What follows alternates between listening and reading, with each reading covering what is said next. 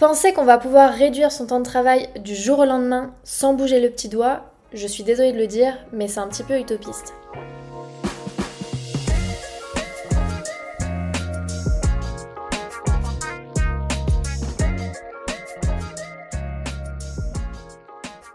Tu connais peut-être euh, l'adage travailler moins mais mieux. C'est vraiment euh, un précepte qui est très connu dans le mouvement slow, notamment faire moins mais mieux. C'est quelque chose qui est acquis pour beaucoup de personnes euh, et même chez les débutants. c'est vraiment des phrases que on arrive à me sortir très facilement lors de conversations entre amis quand j'explique ce que je fais. Donc pour ça, c'est assez acquis. Mais il y a un truc qui me gêne dans cette expression, c'est le fait que travailler moins soit mis en avant et soit mis en premier. Alors évidemment que le but du slowpreneuriat, c'est de travailler moins. C'est vraiment le but. Mais effectivement, c'est la finalité. Et en fait, si on cherche à travailler moins sans travailler mieux, on va se brûler les ailes. S'il y a bien une chose qui est indispensable à comprendre, c'est que le slowpreneuriat ne s'adopte pas du jour au lendemain.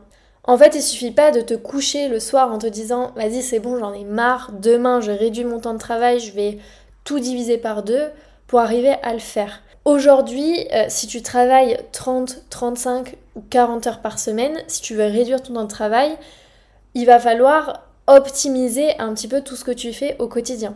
Parce que sinon, tu vas tomber dans une sorte de productivité toxique où tu vas essayer de réaliser exactement ce que tu fais euh, actuellement dans ta journée juste en deux fois moins de temps.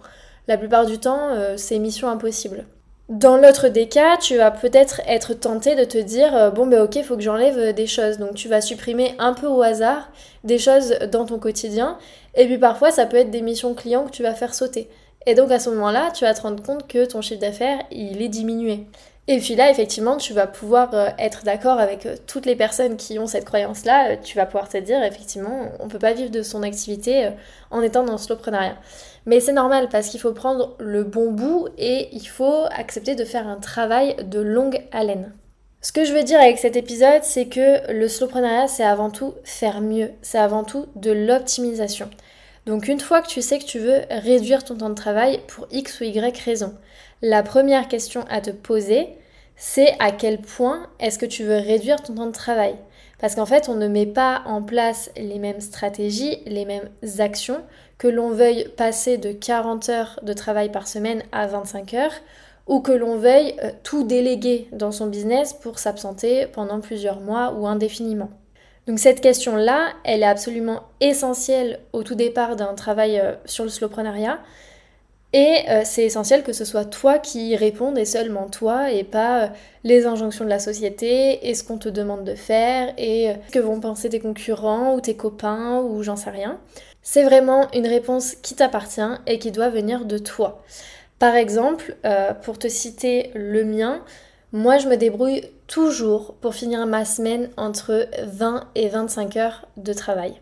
Pourquoi? Parce que euh, à plus de 25 heures par semaine, je me sens totalement déconnectée de ma vie personnelle, totalement frustrée d'avoir trop travaillé. J'ai l'impression de ne pas m'être reposée comme je voulais, de ne pas euh, non plus avoir profité de ma vie perso, d'avoir vu mes amis, etc et d'avoir voilà délaissé toute cette partie euh, de ma vie qui est à mon sens essentielle à mon épanouissement au profit de mon entreprise. Et ça c'est quelque chose que je veux pas.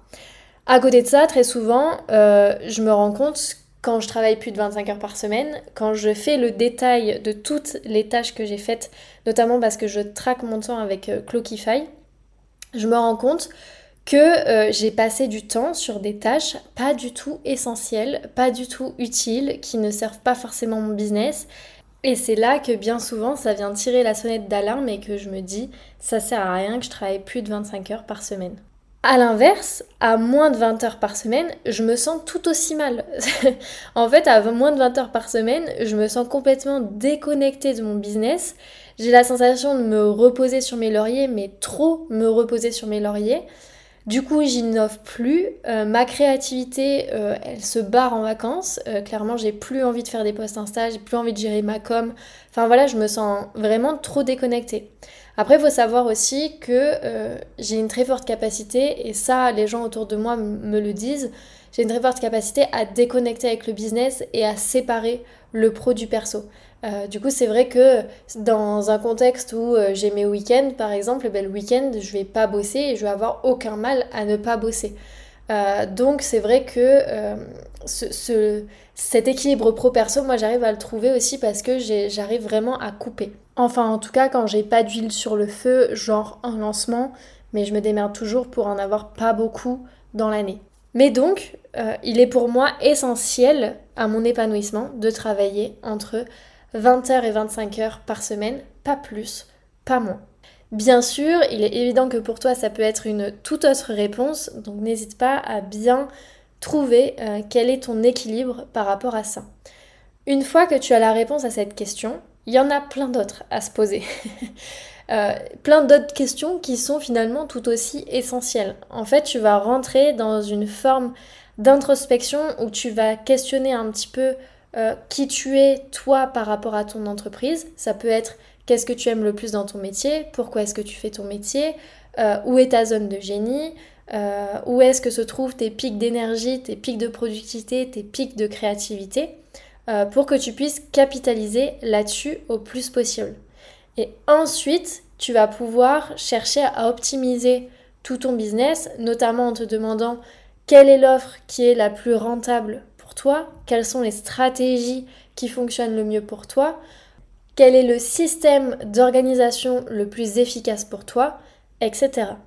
Et ensuite, une fois que tu as euh, les réponses à l'existant et à ce que tu aimerais euh, arriver à faire, tu vas pouvoir faire le tri dans ton business, dans ton business model, dans tes stratégies, dans ton organisation et mettre, pourquoi pas, de nouvelles idées pertinentes en place.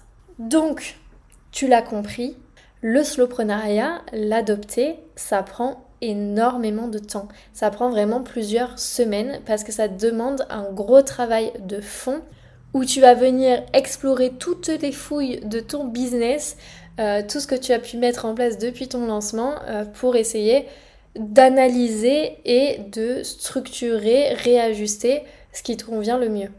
C'est d'ailleurs pour ça que euh, là, avec cette nouvelle promo de la méthode optimaliste, qui est mon programme d'accompagnement au slowprenariat, j'ai décidé de le passer à 4 mois de suivi au lieu de 3. Parce que 3, euh, c'était un petit peu juste pour faire le tri et surtout pour se laisser le temps de la réflexion.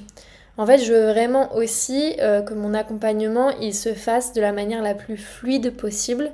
Euh, déjà qu'il y a des exercices qui sont assez conséquents, comme tu as pu le comprendre, mais en plus, euh, derrière, qu'on puisse vraiment se laisser le temps de valider euh, les, les, nouvelles choses qu'on a envie de mettre en place. Adopter le slowprenariat, ça prend donc du temps, et travailler moins, c'est une finalité.